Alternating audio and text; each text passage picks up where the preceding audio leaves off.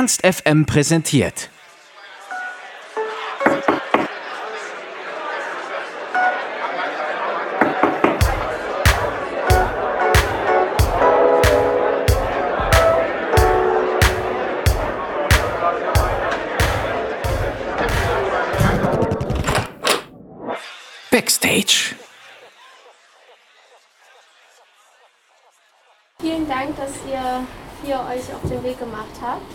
Heute ein bisschen zu quatschen.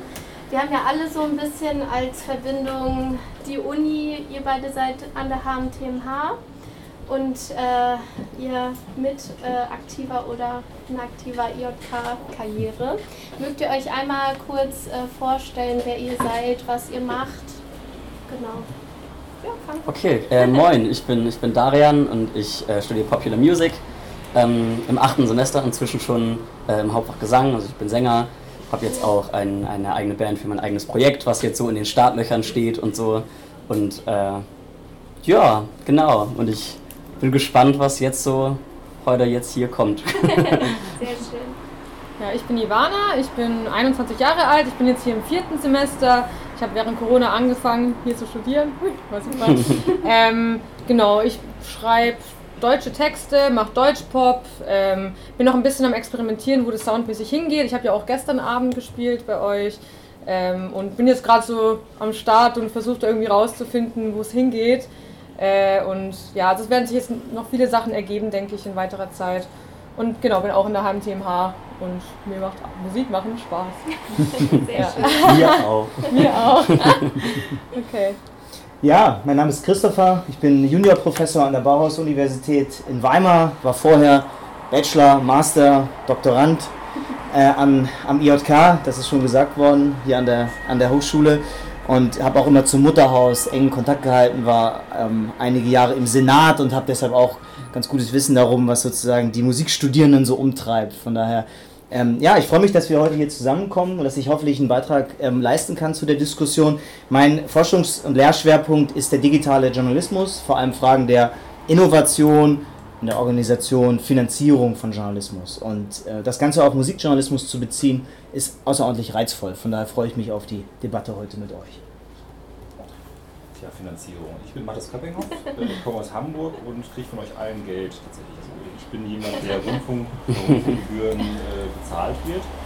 Äh, ich arbeite in der Schwarze Schaf in der Redaktion von NDR Kultur, habe da auch so einen kleinen äh, Sender, der heißt NDR Blue, den kennt noch kein Mensch, aber ich will das Ding nach vorne bringen und ja, Musikjournalist seit, äh, ja, also beruflich seit 2011 arbeite ich beim NDR und nebenbei moderiere ich bei Byte FM, mache da meinen, mein, äh, ja, gebe da meine äh, Leidenschaften für alles, was aus England kommt, an Musik aus. Und ansonsten äh, bin ich erstens ein sehr, sehr großer äh, Befürworter des Rundfunkgebührenbeitrages, aber auch hoffentlich einer der größten Kritiker, weil ich finde, dass da viel mehr passieren könnte und sollte und will dementsprechend auch dafür forschen. Okay. Unter, äh, bei Byte FM auch äh, der Titel war Champagne Supernova, ja, richtig? Ja. ja. Falls ihr euch das mal anhören wollt. Ihr das mal anhören wollt, gerne. ja. Ja, ihr seid ja noch beide Aktivstudenten. Wie empfindet ihr das Studieren gerade so? Sei, seht ihr mit einem lachenden oder mit einem weinenden Auge drauf, gerade in der Corona-Zeit? Wie ist das so für euch? Ähm, ja, also es macht total Spaß und ich glaube, wir haben auch ziemlich viel Glück mit unserem Studiengang. Dadurch, dass wir halt populäre Musik studieren, ist auch, sind auch die Prioritäten von unseren DozentInnen ganz anders als jetzt an anderen Hochschulen und anderen Studiengängen. Also wir werden hier einfach total kraftvoll unterstützt äh, an den eigenen Sachen, an den eigenen Projekten. Wir haben auch nicht so eine hohe Anwesenheitspflicht oder so. Ne? Also es ist alles sehr ähm, individuell auf uns zugeschnitten. So. Deswegen, ich sehe das super angenehm. Der Anfang war nicht so gut, natürlich, wegen Corona. War es super schwierig. Ne? Man kommt in eine neue Stadt. Ähm, ich komme aus Bayern ursprünglich, wie man vielleicht hören kann, ich weiß es nicht. Ähm, und dann auf einmal kennt man niemanden, äh, man ist irgendwie weg von zu Hause und dann auf einmal muss man sich connecten und da sind schon so viele Leute, die schon was an den Start gebracht haben. Und da ist mal wieder sich reinzufinden und sich wirklich da aktiv drum zu bemühen, Anschluss zu finden, war schon sehr schwierig. Aber ich habe das Gefühl, jetzt wo auch der Sommer wiederkommt und ähm, natürlich auch alle Lust hatten, sich zu sozialisieren und zu connecten, macht es total Spaß und ich bin auch langsam angekommen nach zwei mhm. Jahren. Wie ja. bei dir, Daria? Ja, genauso. Ich finde es vor allem geil an diesem, an diesem Studium und irgendwie einzigartig und schön, dass es nicht, wie du schon meinst, es gibt nicht so viele Pflichtsachen, die man irgendwie, im Grunde kann man das Studium absolvieren und gar nicht so viel gemacht haben, weil der, der Anteil, den man machen muss, eigentlich sehr, sehr klein ist, was aber natürlich dafür ist, dass wir eben wahnsinnig viel Platz haben, aus Eigeninitiative heraus, wahnsinnig viel Projekte anzugehen und Dinge zu machen und, und äh, das finde ich ist ein sehr, sehr cooles Konzept einfach, dass man, dass man die Freiheit gibt und eben selber aus dem Quark kommen muss für seine Sachen. Das finde ich, find ich schön. Ja, du hast ja gerade schon das Connecten so ein bisschen angesprochen. Wie empfindest du das denn? Wie gerät man denn am besten so ins Spotlight von der von Musikjournalisten oder insgesamt der Branche? Es ist immer, ich glaube, es ist ganz schwierig da zu unterscheiden von geschäftlich und äh, mhm. privat. Ich glaube, irgendwo ver, ver, ver connectest du dich abends in der Kneipe, so wenn du unterwegs bist und halt über Erfahrungen von anderen MusikerInnen irgendwie, ne? Wie seid ihr an den Gig gekommen? Wie seid ihr äh, in die Zeitschrift gekommen? Wie, wie habt ihr die Aufmerksamkeit bekommen? Und ich glaube, es ist so ein ständiger Austausch und dadurch ergibt sich das dann irgendwie. Ich glaube, es ist seltener so ein aktives danach Suchen. Mhm. So. Aber ja, man muss eigentlich, glaube ich, als Musikstudent, Musikstudentin ständig die Fühler irgendwie ausgestreckt halten. Es ist nicht nur leicht natürlich. Ne? Also ich glaube, diese soziale Komponente spielt bei uns schon auch eine große Rolle und auch an Tagen, wo man eigentlich am liebsten im Bett bleiben würde und nichts machen wollen würde, ist es trotzdem wichtig, permanent, ne? Mhm. Ah, freundlich sein, irgendwie auf alle zugehen. Es ist so beides. Einerseits total cool, aber auch irgendwo dann Job letztendlich. Sozial nur im realen Raum oder auch im virtuellen? Also Zu Social Media und ja. so? Ja, definitiv auch. Wenn nicht sogar noch mehr. Ne? Mhm. Weil das sind dann die Follower, auch wenn die sich überhaupt nicht für dich interessieren. Ne? Aber du musst dann halt irgendwie gucken, dass die deine Story nicht direkt weiter swipen, sondern halt wirklich draufbleiben, dass du die irgendwie catcht. Dann musst du authentisch sein und was weiß ich alles. Ne? Also was auch immer das heißt. Was auch immer das heißt, ja, es ist. Ja, es macht Spaß, aber man hat schon auch oft das Gefühl, oh Gott, wofür mache ich das eigentlich alles? So. Aber am Ende kommt ja trotzdem Feedback, ne? Und dann äh, am Ende kommen dann auch Leute auf einmal, äh, die, mir, die mir schreiben, so, hey, ich finde es mega cool, was du machst. Ähm, wo spielst denn du mal demnächst? Und ich denke, wow, okay, hätte ich jetzt gar nicht gedacht, dass da doch Leute sind, die, die das interessiert. Ne? Mhm. Weil ganz viele ja auch einfach still sind. Viele Leute sagen nicht wirklich was, aber sind dann halt trotzdem da und gucken zu und verfolgen dich. So, und das finde ich eine ganz schöne Erfahrung, dass man merkt, ich mache das alles nicht umsonst. Ja, das kann ich gut verstehen. Wie ist es denn für dich zum Beispiel, Rates? Guckst du auf Instagram nach neuen ja. Absolut. Das heißt, du hast Ivana schon auf Instagram entdeckt? Ich muss ich nochmal, ich muss jetzt noch alle KünstlerInnen, die äh, ja, gespielt haben, noch äh, folgen. Also für dich, gerade Instagram oder Twitter oder so, spielt für dich auch eine große Rolle? Absolut. Also es, gibt, es gibt ja mehrere Formen, ähm, Leute zu entdecken. Zum einen live, man geht auf Festivals, im besten, im besten Fall dann auch Newcomer-Festivals. Ähm, vieles läuft über E-Mail, Vieles läuft über das MPN, Music Promotion Network. Da, kann man, da werden halt alle Titel hochgeladen, die gerade so veröffentlicht werden.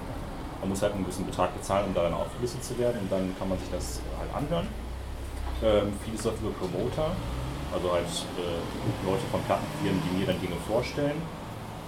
Und ähm, ich vermeide es wirklich rigoros mit MusikerInnen eigentlich Kontakt zu haben, der, der nicht beruflich ist. Also halt, da ist mir die, die, die journalistische Distanz sehr, sehr wichtig. Also halt, ähm, ich glaube, ich würde mit euch super gerne ein Bierchen trinken, aber halt, ich hätte irgendwie halt so, so, so, so, einen, äh, so einen bitteren Beigeschmack, sodass es irgendwie was, was Anbiederndes hätte, sowohl von eurer Seite als auch von meiner, dass da irgendwie so ein komisches Gefälle irgendwie drin ist. So. So, also von daher, also es geht, klar lernt man die dann auch beim Interview kennen, so die ganzen Musikerinnen und so, das ist auch völlig fein und gut. Aber ich habe, glaube ich, in meinem Handy nur eine, eine Nummer von einem Musiker.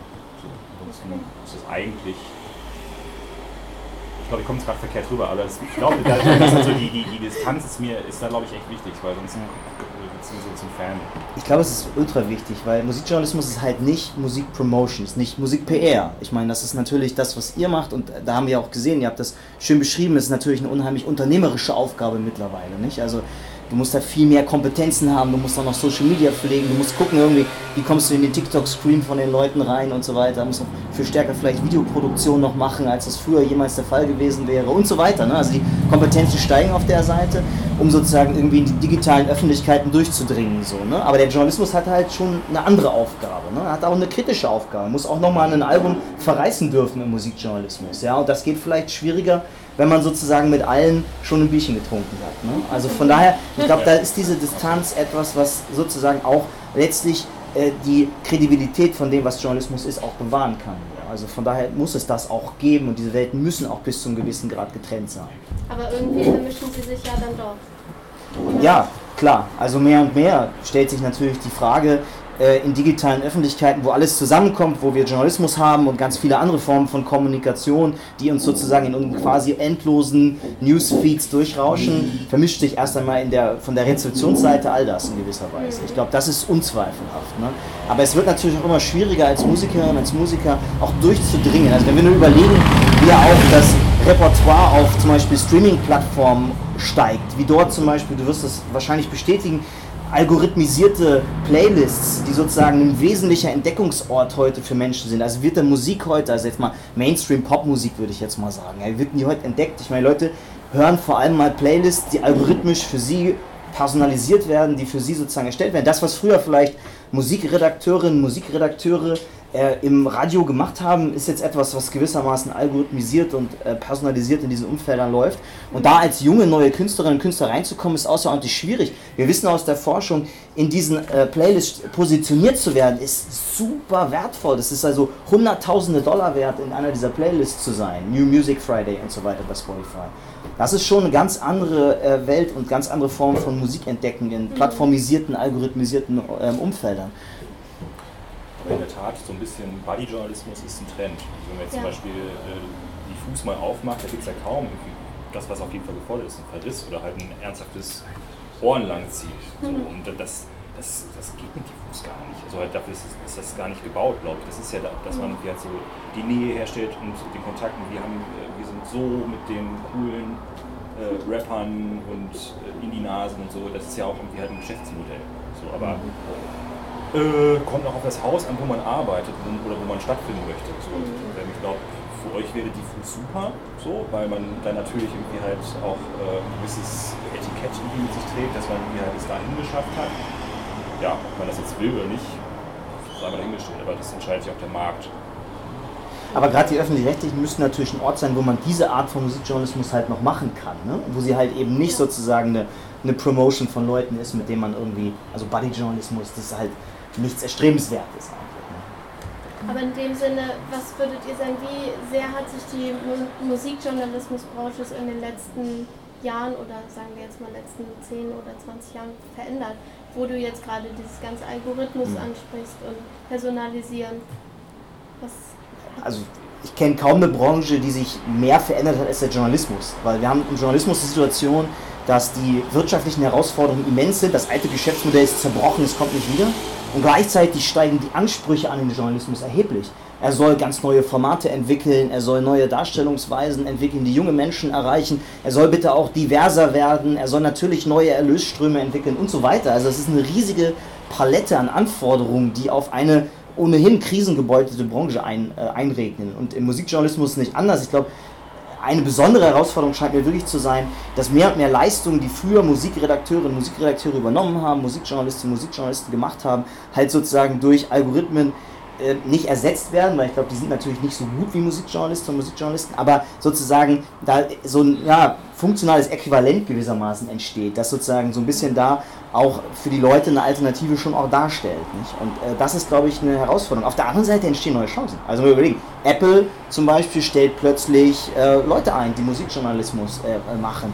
Amazon ähm, hat mit Alexa ähnliches gemacht, hat dort auch Menschen eingestellt, die zum Beispiel Radiojournalismus, Sportjournalismus gemacht haben und so weiter. Also das gesprochene Wort erfüllt äh, durch Podcast eine ganz neue Renaissance plötzlich. Ja? Also ich glaube, für sozusagen Audioformate ist schon unheimlich viel Potenzial da. Wo der Musikjournalismus da ist, das ist, glaube ich, eine offene Frage. Also das würde mich auch interessieren, was sozusagen auch deine Perspektive darauf ist. Wie sich der Journalismus entwickelt in zehn Jahren, ja. Ist auf einmal ein gigantischer Player da, den vorher keiner wahrhaben wollte, Spotify. Und äh, also als ich angefangen habe beim NDR, war das so ein Wort, was man nicht, also wirklich gegeißelt, wenn man äh, auch nur Streaming gesagt hat. Das war der, der böse Endgegner. Aber äh, mittlerweile ist das einfach nicht mehr wegzudiskutieren. Das ist irgendwie halt Streaming, gibt auch andere, dieser, Apple und so, aber das ist, glaube ich, so die Hauptentwicklung. Und vor allem, dass, dass die Hörgewohnheit, also mittlerweile hat ja jeder, also jeder, der irgendwie halt ein Café irgendwie halt äh, besucht hat, weiß, dass da irgendwie halt eine, eine geile Spotify-Liste läuft. Also, oder mal eine gute, mal eine schlechte, aber auf jeden Fall ist so das Empfinden und das Einschätzen von Musik deutlich mehr gestiegen in den letzten Jahren. Weil überall ist Musik, man wird äh, überall Bescheid. Und äh, man selber denkt dann ja auch so, dass man äh, das besser einschätzen kann. Ich glaube, das ist so, so ein Ding, was äh, Musikgenres, wie ich einer bin, das auch bedenken müssen. Sodass halt mhm. die, die, äh, das Gespür für Musik und äh, so, das, das, das ist ein ganz anderes als vor zehn Jahren. Mhm. Aber wie ist das denn äh, zu werten, wenn zum Beispiel auch viele Magazine, wie es jetzt zum Beispiel auch, wie wir schon erwähnt haben, die Fuß ja auch gemacht haben, dass die ja vor allem auch immer diese Playlists rausbringen. Die bringen ja auch wöchentliche Playlists raus oder auch bei anderen Magazinen, die überwiegend ehrenamtlich auch von jungen Leuten betrieben werden, auch die machen immer wieder Playlists, auch weil die ja auch dadurch selbst gesehen werden wollen. Aber wie problematisch ist es dann auch aus der Sicht von anderen JournalistInnen oder auch aus der Sicht von euch, wenn ihr seht, dass selbst die Magazine immer nur auf so Playlists gehen?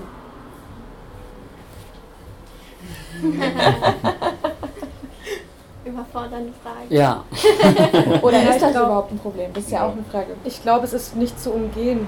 Ich glaube, es wäre irgendwie so ein Versuch, den man irgendwie starten würde, äh, wenn jetzt einzelne Magazine oder sowas dann sich doch auf alternative Playlists oder sowas beziehen, aber es ist halt nun mal nicht mehr die Realität. So. Mhm. Das kann man sich nicht mehr wegdenken und auch wir könnten sagen, komm, wir geben es jetzt der Industrie, wir veröffentlichen jetzt nur noch auf Tidal oder sowas, mhm. irgendwo, wo man auch wirklich was von sieht, aber dann findest du nicht statt, dann bist du egal. So, ne? Also man muss irgendwie, ich glaube nur große Leute ne, oder ganz große Magazine, also irgendwie, wo wirklich international drauf geschaut wird. Irgendjemand muss, müsste ein großes Vorbild sein und damit starten und dann müsste es Anhänger geben, die sich dann dranhängen, aber ich glaube, das, ja, weiß ich nicht. Also ich glaube, man, man muss irgendwie leider darauf verzichten so und Spotify ist jetzt halt nun mal so das Major-Ding. Mhm. Deswegen ist es schwer, das zu umgehen. Auch als Magazin, glaube ich, wenn die stattfinden wollen. Aber ja. du selbst siehst es dann eher so als eine Art Pflicht dann. Ja, ja, schon. Also für mich, dass ich das auf Spotify zum Beispiel releasen würde, ja, ja, leider. Also ich wünschte, es würde anders gehen, aber ich glaube, dann wird mich halt einfach niemand hören können. Mhm. Und wenn ich irgendwann mal groß sein sollte, also wenn es wirklich jetzt irgendwie so weit kommen sollte und ich Karriere mache, dann wäre es vielleicht was anderes, wenn ich wirklich eine treue Hörerschaft habe ähm, mhm. und die mich dann auch verfolgen würden und dann auch wirklich gerne Geld in die Hand nehmen würden. So. Taylor Swift hat es ja am Anfang gemacht, glaube ich, dass die bei Spotify war ähm, und dann gesagt hat, ich höre auf, ich ähm, gehe jetzt woanders. Ich weiß nicht mehr, zu welchen Anbieter sie da gegangen ist. Und dann hat sie aber persönlich einen anderen Spotify-Deal bekommen, wo ich mir auch denke, ah ja, mhm. okay. Ja. aber dann, klar, dann hat sie natürlich mehr Geld gesehen, deswegen ist sie wieder zurückgekommen. Ähm, aber wenn sich das jemand leisten kann, dann so jemand. Ne? Mhm. Aber ich als Ivada, die niemand kennt, irgendwie am Anfang noch zumindest noch nicht. noch nicht, ja genau. Vielleicht irgendwann, aber jetzt am Anfang muss ich machen. Ja. Mhm. Es ist schon irgendwie es ist ja schade, dass das für dich dann eher so eine Art Pflicht darstellt, weil du das machen musst in dem Sinne, um die Reichweite zu maximieren. Ja, andererseits ist es natürlich auch voll die Chance, ne? weil jeder ja. hat Spotify und jeder, ja. es ist ja nicht nur negativ. Ne? Auf ja. der anderen Seite kann ich halt auch, also jeder kann mich streamen, wenn ich das ja, will. Klar. Ne? Und, und fast jeder hat Spotify auf dem Handy, jeder kann es shazamen irgendwie. Ähm, ist natürlich auch eine mega Chance. Also ich will mich jetzt nicht nur beklagen, aber da ist auf jeden Fall halt eine Balance, die noch nicht so richtig hergestellt wurde. Und ich glaube, dass man da irgendwie wieder hinkommt, dass Musik einen größeren Wert bekommt. Mhm. Ähm, in jeglicher Form, das wäre irgendwie eine Aufgabe. Und da muss, glaube ich, von allen Seiten unterstützt werden, dass man, mhm. dass man da wieder hinkommt. So. Was wäre denn so ein musikjournalistisches Format, äh, wo du oder auch du gerne am ehesten stattfinden wollen würdet? Also was das, also zum Beispiel eher so Richtung Radioshows oder lieber Beiträge in irgendwelchen Indie-Magazinen oder sowas. Wo würdet ihr gerne Spotlight haben? Tatsächlich schon aktuell so welche Sachen wie Diffus oder so, wenn man da ein Interview hat, dann ist das halt das große Sprungwelt, was aber wieder nur mit diesem Etikett zu tun hat, dass man irgendwie gesagt hat, man ist einer dieser KünstlerInnen, die eben das auch gemacht haben, weil so viele andere, die groß geworden sind auch den Weg gegangen sind. Das ist gleich irgendwie das, was auch bei den Leuten ja das auslöst, dass Leute sagen, okay, wenn die den gleichen Weg gehen, wird das wohl auch irgendwie einen gewissen Wert haben. Und ähm, im Grunde genommen finde ich das auch gar nicht, also ich finde, das ist eigentlich okay, dann will man erstmal auch eigentlich ja mitspielen, weil im Grunde genommen ist das Erste, was wir, was wir wollen in der Position, in der wir jetzt sind, als Leute, die nicht gekannt werden, ist erstmal nur gesehen, gehört zu werden, irgendwie äh, diese Beachtung zu bekommen. Und in dem Sinne muss man und sollte, kann man dann ja auch irgendwie erstmal mit dem mitspielen und genau da mitmachen. Und es hängt natürlich auch davon ab, was für eine Zielgruppe man irgendwie haben möchte. Aber gerade im Indie-Bereich, im, im, deutschen Indie-Pop-Bereich ist eben genau das, das, wo es stattfindet, weil da irgendwie die Jugend am meisten Interesse dran zeigt. Ja. ja, ihr seht das ja so als eine Art Sprungbrett, wie ihr sagt.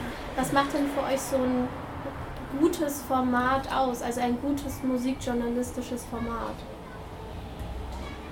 Die Frage auch an euch beide. Ja, dass es sich wirklich auch für den Künstler, Künstlerin interessiert wird. Dass es jetzt nicht einfach nur abgefrühstückt ist, oh Gott, ich muss einen Beitrag machen, weil wie viele Interviews ich hatte, wo mein Name dann am Ende falsch drauf stand, irgendwie in jeglicher Form, wo ich mir denke, es ist nicht so schwer. Ja. Aber ich glaube, wo man wirklich merkt einfach, die Person interessiert sich dafür. Ähm, was dann am Ende bei rauskommt, keine Ahnung, halt die Wahrheit am besten, das, was man auch gesagt hat und nicht irgendjemand, der jetzt versucht, die Worte zu verdrehen.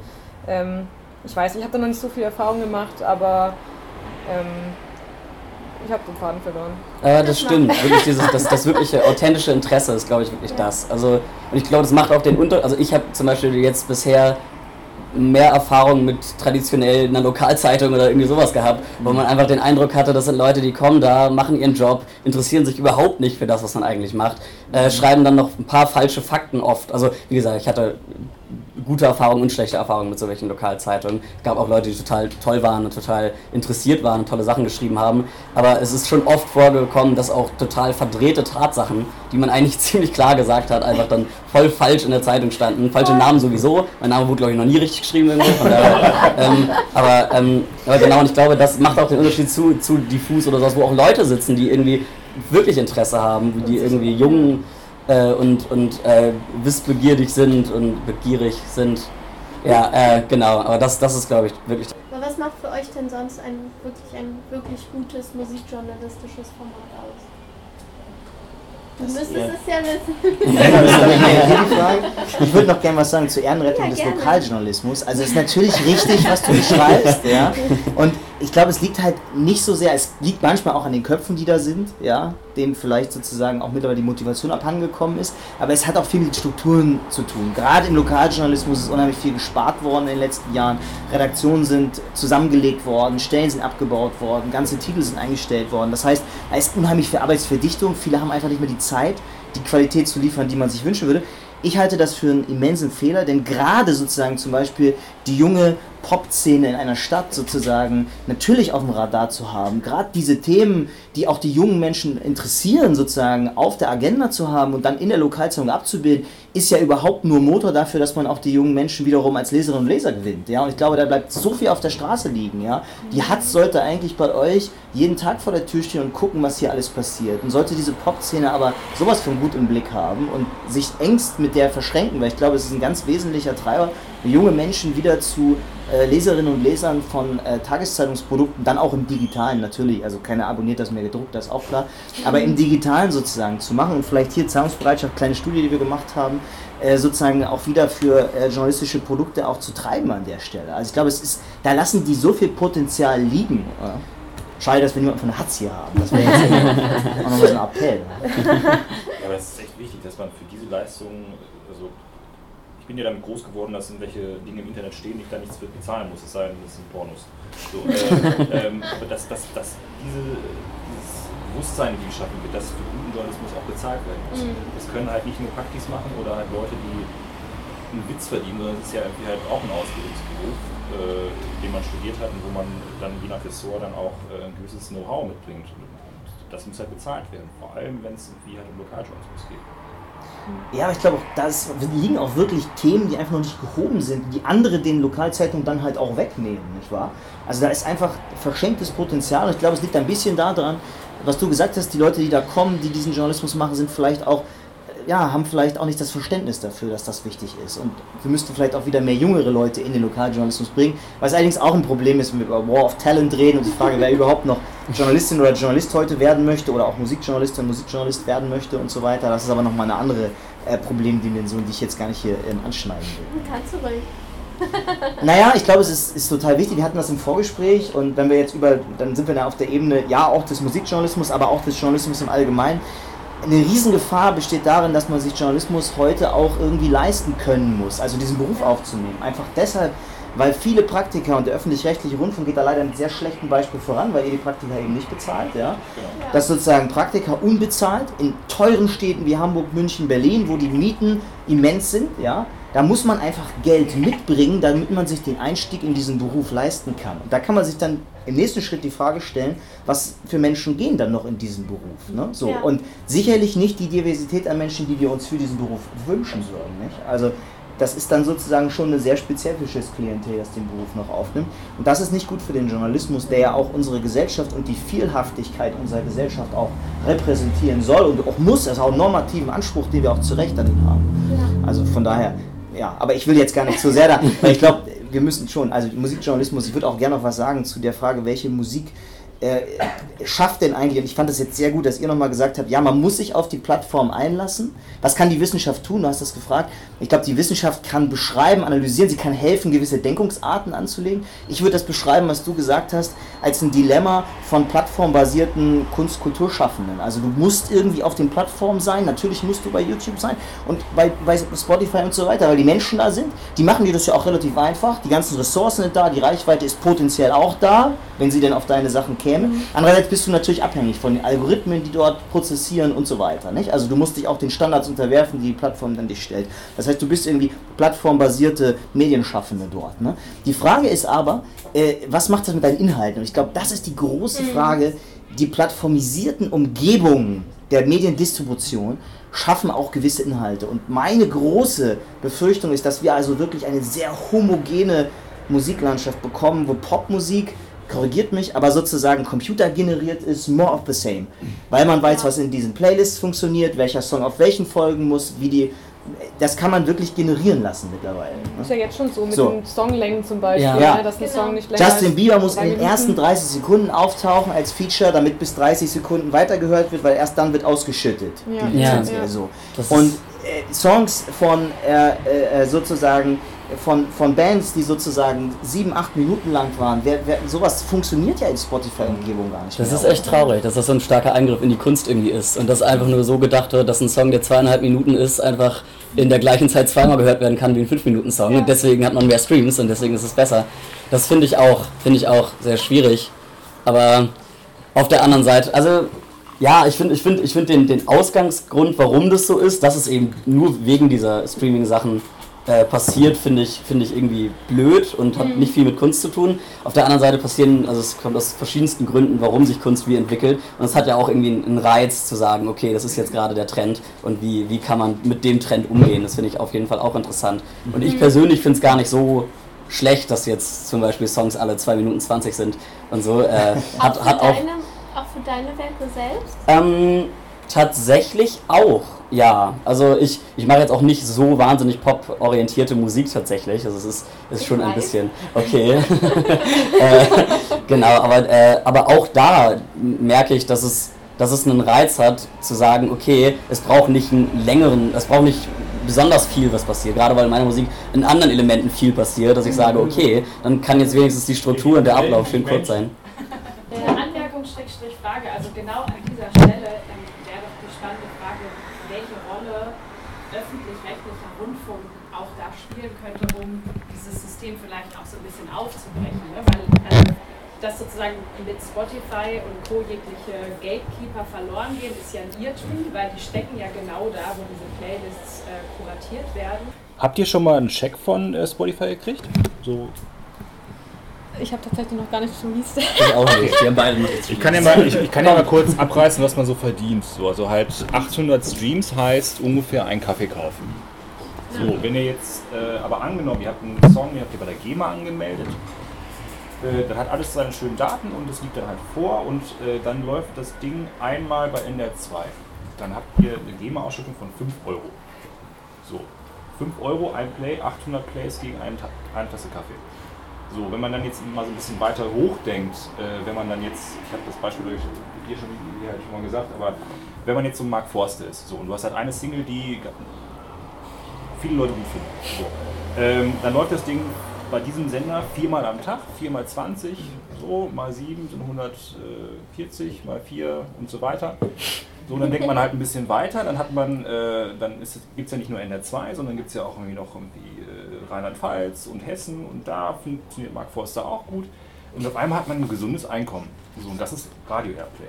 So, was die meisten aber nicht wissen. Also, aber zu, zur Frage zurück, irgendwie halt, was sollte der öffentlich-rechtliche Rundfunk tun? Die Hälfte dessen, was irgendwie halt über den Ether geht, äh, wegradieren und äh, neue Formate entwickeln und äh, öffentlich-rechtlichen Auftrag eines Best und die Leute finden, die Musik machen, ins Radio holen und anderen Leuten vorstellen. So. Aber es passiert ja schon was. Also ich darf das sagen, ich bin ja Mitglied des Rundfunkrats des Mitteldeutschen Rundfunks mm. und dort, dort, dort, sind wir natürlich sehr froh darüber und in Weimar nochmal doppelt froh, dass jetzt sozusagen ARD Kultur nach Weimar kommt. Und die Kolleginnen und Kollegen, haben ja schon jetzt zum Beispiel so einen Creator-Wettbewerb gemacht, was ich ein spannendes, die sind glaube ich heute vorgestellt worden, die Gewinnerinnen und Gewinner. Es ist natürlich jetzt sozusagen nicht alleine Musikthemen, das hat auch viel mit anderen kulturellen, aber das zeigt, dass es schon diesen Wunsch gibt auch und das ID Kultur dezidiertes Ziel, primäres Ziel ist sozusagen Mediathek und Audiothek zu stärken. Besser zu kuratieren, was schon da ist, aber auch Neues dafür zu schaffen. Ich glaube, wenn man jetzt so eine Audiothek nimmt und die Idee von Sina finde ich super, dass man sagt, okay, es muss ein gegen Spotify geben, ein öffentlich-rechtliches, es muss ein Gegenmodell geben und die Audiothek könnte so etwas sein. Dort könnte eben diese Vielfalt abgebildet werden. Dort könnte sozusagen entgegen der Algorithmen äh, gearbeitet werden, die sonst sozusagen irgendwie more of the same produzieren, Matthäus-Effekt und wer hat, dem wird noch mehr gegeben. So, nicht? Also das sozusagen wäre schon etwas, wo der öffentlich-rechtliche Rundfunk mit Demokratie sag ich mal, gemeinwohlorientierten Algorithmen, das ist ja so ein Begriff, der da gerne genutzt wird, auch dagegen könnte. Und ist da noch viel zu tun? Ja klar. Aber passiert da was? Ja, ich glaube schon. Und ja. Funk ist auch ein Beispiel und so weiter. Der NDR macht tolle Sachen im Podcast-Bereich. Also nicht nur den MDR jetzt. Hm, aber, aber sind denn da nicht solche Formate, die es jetzt ja schon gibt, auch vom BR zum Beispiel oder vom WDR, solche Podcasts, zum Beispiel sowas wie. Machiavelli. Ja, Machiavelli wollte ich jetzt auch sagen, die sind ja auch noch relativ junge äh, Journalisten, die das machen. Ähm, oder auch vom BR den Podcast Schacht und Wasabi, den gibt es ja, der wird jetzt ja eingestellt. Ähm, aber sind solche Sachen nicht vielleicht schon mal Anfänge, wo zum Beispiel ihr auch als junge KünstlerInnen vielleicht sagen würdet, vielleicht jetzt nicht unbedingt bei den beiden, das ist vielleicht ein anderer Musikbereich, aber sind sowas nicht vielleicht solche Sachen, wo ihr auch Interesse dran hättet mitzuwirken oder die insgesamt vielleicht diese Probleme auch schon ein bisschen anfangen zu lösen? Ja. ja, doch, ich, ich glaube schon. Definitiv. Also alles, jeder Versuch sollte auf jeden Fall gemacht werden. Und ich glaube, wir als Newcomer wären da eh total am Start. Ne? Mhm. Also ich glaube, da nimmt man ja eben jede Chance, um gesehen zu werden. Mhm. Ja. Ich finde aber äh, die Aussage, die du vorhin getroffen hast, ganz interessant, dass du halt auch sagst, gerade neue Künstler wie ihr ähm, viele denken dann, ah, ich muss auf Spotify aktiv sein und erfolgreich sein, aber es geht ja auch noch ganz viel daneben neben drumherum. Mhm. Äh, dass man auch irgendwie den Appell dann hat, ah, ich darf ja nicht nur Spotify im Blick haben. Ich muss das auch auf jeden Fall. Ich glaube, man ja. muss auf jeden Fall den Leuten auch die Alternative bieten. Ja, also wenn ich genau. mich schon beschwere, dann, dann soll ich halt auch auf Spotify sein, aber nicht nur auf Spotify. Mhm. Ich glaube, es ist dann wichtig, dann trotzdem halt die Leute darauf hinzuweisen, hey, aber wenn ihr mich wirklich unterstützen wollt, dann hört doch meine Musik hier. darüber. Ja. Ne? Und äh, ich glaube, auch wenn es vielleicht nicht viele sein werden, aber ein paar werden es bestimmt machen. Und es könnte ja auch eine Art Trend sein, die dann größer und größer wird, dass es dann vielleicht auch irgendwann in den sozialen Bereich übergeht. Ne? Wenn sich der gesamte Blick darauf ändert, mhm. dann ist es vielleicht auch irgendwann, wenn man unter Freunden ist, so was, du hörst noch über Spotify, so, dass das ein mhm. bisschen gecancelt wird, ne? wie heutzutage halt alles gecancelt wird.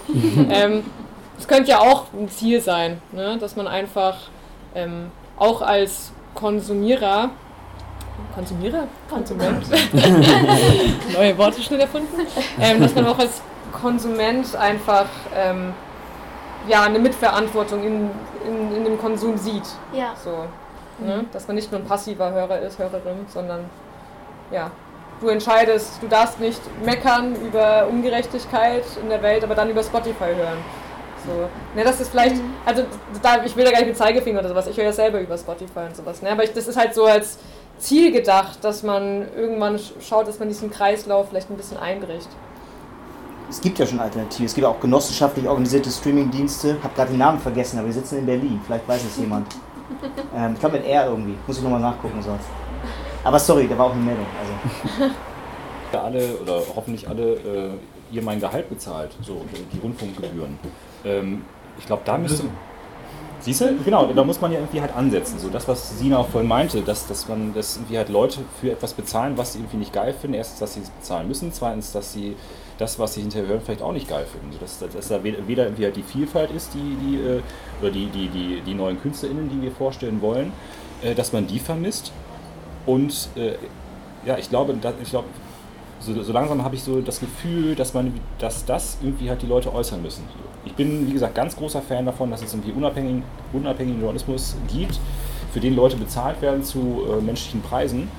Ähm, aber dafür muss halt auch was geboten werden. Dafür muss irgendwie das. Äh, ich, ich komme so langsam zu dem Schluss, dass irgendwie dadurch, dass es aus den Häusern, dass da halt, es gibt von neue Formate, aber es gibt nicht so viele Formate, wie es mhm. geben sollte und trotzdem ist ja immer noch Mark Forster der Größte. So, dass, dass man nichts gegen Herrn Forster, aber irgendwie. ja, doch, irgendwie doch. schon. Nein, aber ich habe da noch keine, keine richtige Lösung für, außer dass irgendwie alle auf die Straße gehen und sagen, äh, Rundfunkgebührenbeitrag ist super, aber wir wollen dafür gefälligst was irgendwie halt geboten Wir wollen Qualität. Ja. Ein schlechter Slogan, Leute. Ja, ist, ja. schlechter Slogan für eine Demo. Ja, ist, ist nicht so kniffig. Ich würde euch gerne noch mal eine Sache fragen, gerade weil ähm, das vorhin auch Thema war. Hört ihr denn noch Radio? Frage. Wenn ja, welches?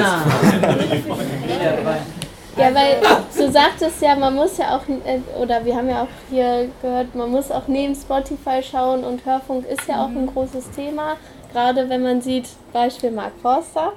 Ähm, aber deswegen, äh, ich, hört es aktiv noch? Ja, also ich würde sagen, das klassische Autoradio schon noch oft, wenn Bluetooth nicht verbinden will. Ja. So als Lösung, also ja, okay, ja. mal schauen, was da läuft. Obwohl ich dann ganz oft dann keine Lust mehr habe, sehr schnell, weil halt ich da gefühlt die ganze Zeit den gleichen Song auf Dauerschleife höre, der auch mhm. so auch extra fürs Radio produziert würde, habe ich dann das Gefühl, also es spricht mich auch einfach nicht mehr an so sehr. Ja. Aber wir haben jetzt ein neues restauriertes Radio bei uns in der WG, das ein bisschen retromäßig ausschaut und da hören wir schon ab und zu mal rein. Und wenn man dann noch die richtigen Sender findet, dann ist da schon auch cooles Zeug dabei. Was sind die richtigen Sender? Ich habe keine Ahnung, wie die alle heißen. ähm, ja, am besten meistens halt irgendwelche Oldies oder sowas, die dann halt oh, gespielt ja. werden. Ne? Ähm, aber so, ich habe jetzt keinen Sender im Kopf, der jetzt die neue Newcomer-Musik irgendwie pusht. Da fällt mir leider nichts ein. So. Aber also, ich höre es auch nicht so aktiv. Ne? Vielleicht mhm. gibt es auch irgendwas und ich entdecke es einfach nur nicht. Aber auch niemand von meinen FreundInnen hört aktiv Radio. Ich höre auch tatsächlich gar kein Radio. Und das ist, ich weiß, dass ich damit Teil des Problems bin, aber es ist, es ist das, das ist ja das Problem, dass Streaming einfach zu gut ist. Wieso sollte ich Radio hören, wenn ich im Streaming das hören kann, was ich hören will und selber die eben, ich habe die, die freie Entscheidung darüber. Und ich glaube, das ist halt das Ding. Radio Radio darf halt, hat halt auch nicht mehr den Zweck, einfach als Musikhörplattform zu sein. So, ich meine, wie gesagt, dafür ist Streaming ja. zu gut. Es muss halt einfach viel mehr können und es tut es ja auch irgendwie. Es wird ja auch oft dann teilweise, werden Interviews und alles mögliche, ist ja auch durchaus der Fall, aber es ist einfach zu wenig, als dass man wirklich sagt, okay, ich, ich mache das Radio an und es wird definitiv jetzt was Spannendes passieren, was mich da hält. So, denn, äh, wie du schon meintest, so, dann höre ich halt schon wieder Mark Forster und Mark mhm. Forster mhm. und Mark Forster. Deswegen ähm, habe ich dann auch keine Lust mehr. So, und das ist, und man, ich finde, man sieht das lustigerweise ja auch, dass diese großen KünstlerInnen, von denen jetzt eben geredet wird, Paradebeispiel eben Mark Forster, der Radio auf gespielt wird. Im Streaming, im, Streaming, Im Streaming ist es gar nicht so krass. Es gibt, es gibt Indie-Artists, die, die, die, die tatsächlich genauso viele Streams wie Mark Forster Songs haben, so die im Radio nicht gespielt werden, weil das einfach wirklich dieser Unterschied ist und eben, eben Radio von, von den Leuten wahrscheinlich noch eher gehört wird, die es, die es aus Routine in älteren Generationen einfach drin haben. genauso wie tatsächlich auch Fernsehen zum Beispiel im klassischen Sinne. Mhm. Tue ich auch eigentlich gar nicht mehr, weil, weil auch da Streaming eben genau, genau das bietet, so dass man die freie Entscheidung hat. Ich glaube, das ist so eine kluge Analyse, die das jetzt auf den Punkt gebracht hat, was Radio tut. weil, weil, nein, aus, aus, folgendem Grund, aus folgendem Grund. Man kann doch nicht sagen, also statistisch gesehen ist das eh unwahrscheinlich, dass ihr Radio hört, weil ich selbst Android Radio, glaube ich, mittlerweile 40 plus oder so, ne? Also ja. selbst die Jugendwellen, so ehemals was Jugendwelle.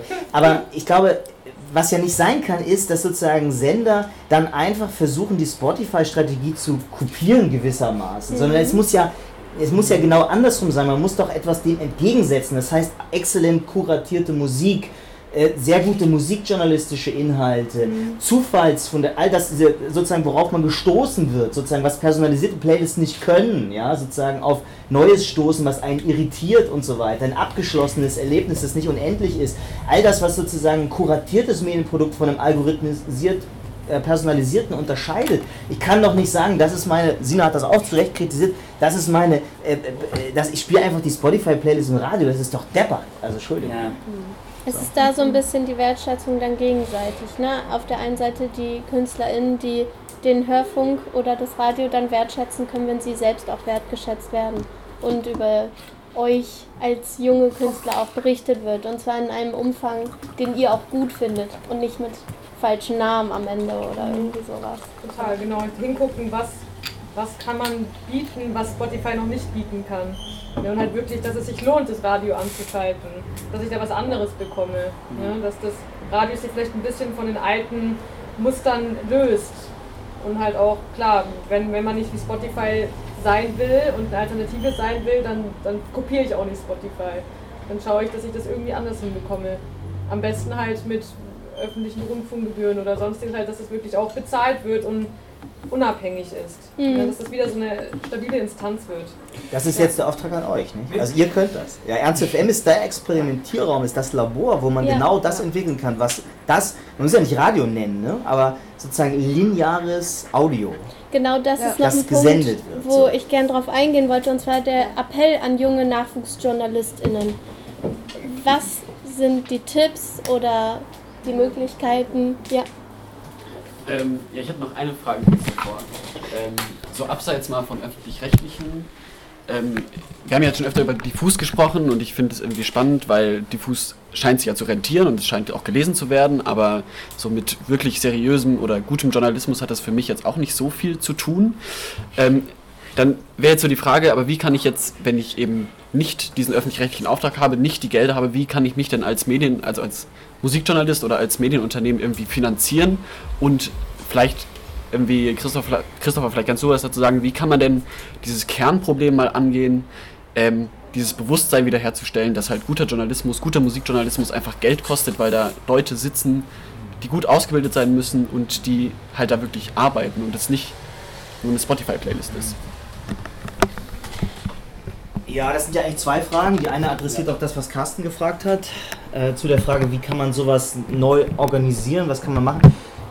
Wir gucken, ich habe eine Doktorandin, die promoviert zu Diversität im Journalismus, die guckt sich auch so postmigrantische mhm. Medien an. Super spannend, da passiert total viel.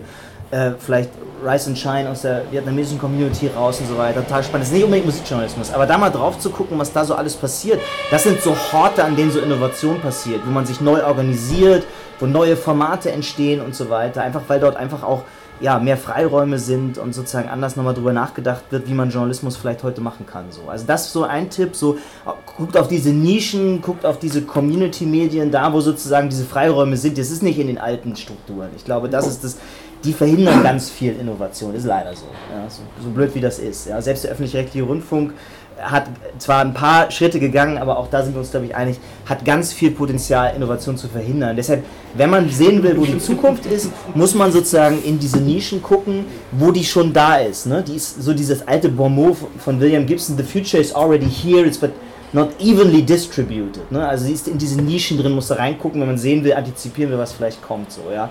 Auch zum Beispiel nutzwertigen Journalismus zu machen, der einem hilft sozusagen, sich besser zu orientieren in Musikcommunities. Ja, also das zum Beispiel könnte so ein Ansatz sein, wo man sozusagen einfach eine stärkere navigierende Funktion hat, ne? viel exklusivere Inhalte, die, die Sachen, die ich überall finde und so weiter. Ja, also Exklusivität ist auch ein Treiber für Zahlungsbereitschaft. Ja, sozusagen mit einer ähm, moralinsauren Perspektive, sondern ich glaube, man muss wirklich das Produkt so entwickeln, dass die Menschen bereit sind, dafür eben auch dann am Ende äh, zu bezahlen. Ne? Und das ist die Aufgabe für privatwirtschaftlich organisierten Musikjournalismus. Ja. Aber gerne im Nachgang nochmal, oder?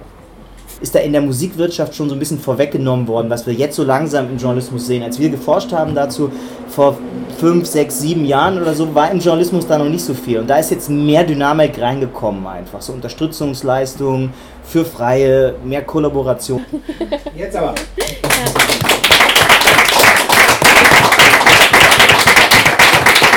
Vielen Dank für das schöne Gespräch und dass ihr euch so schön eingebracht habt. Es hat sehr viel Spaß mit euch gemacht. Danke. Danke. Danke. Danke, Lisa.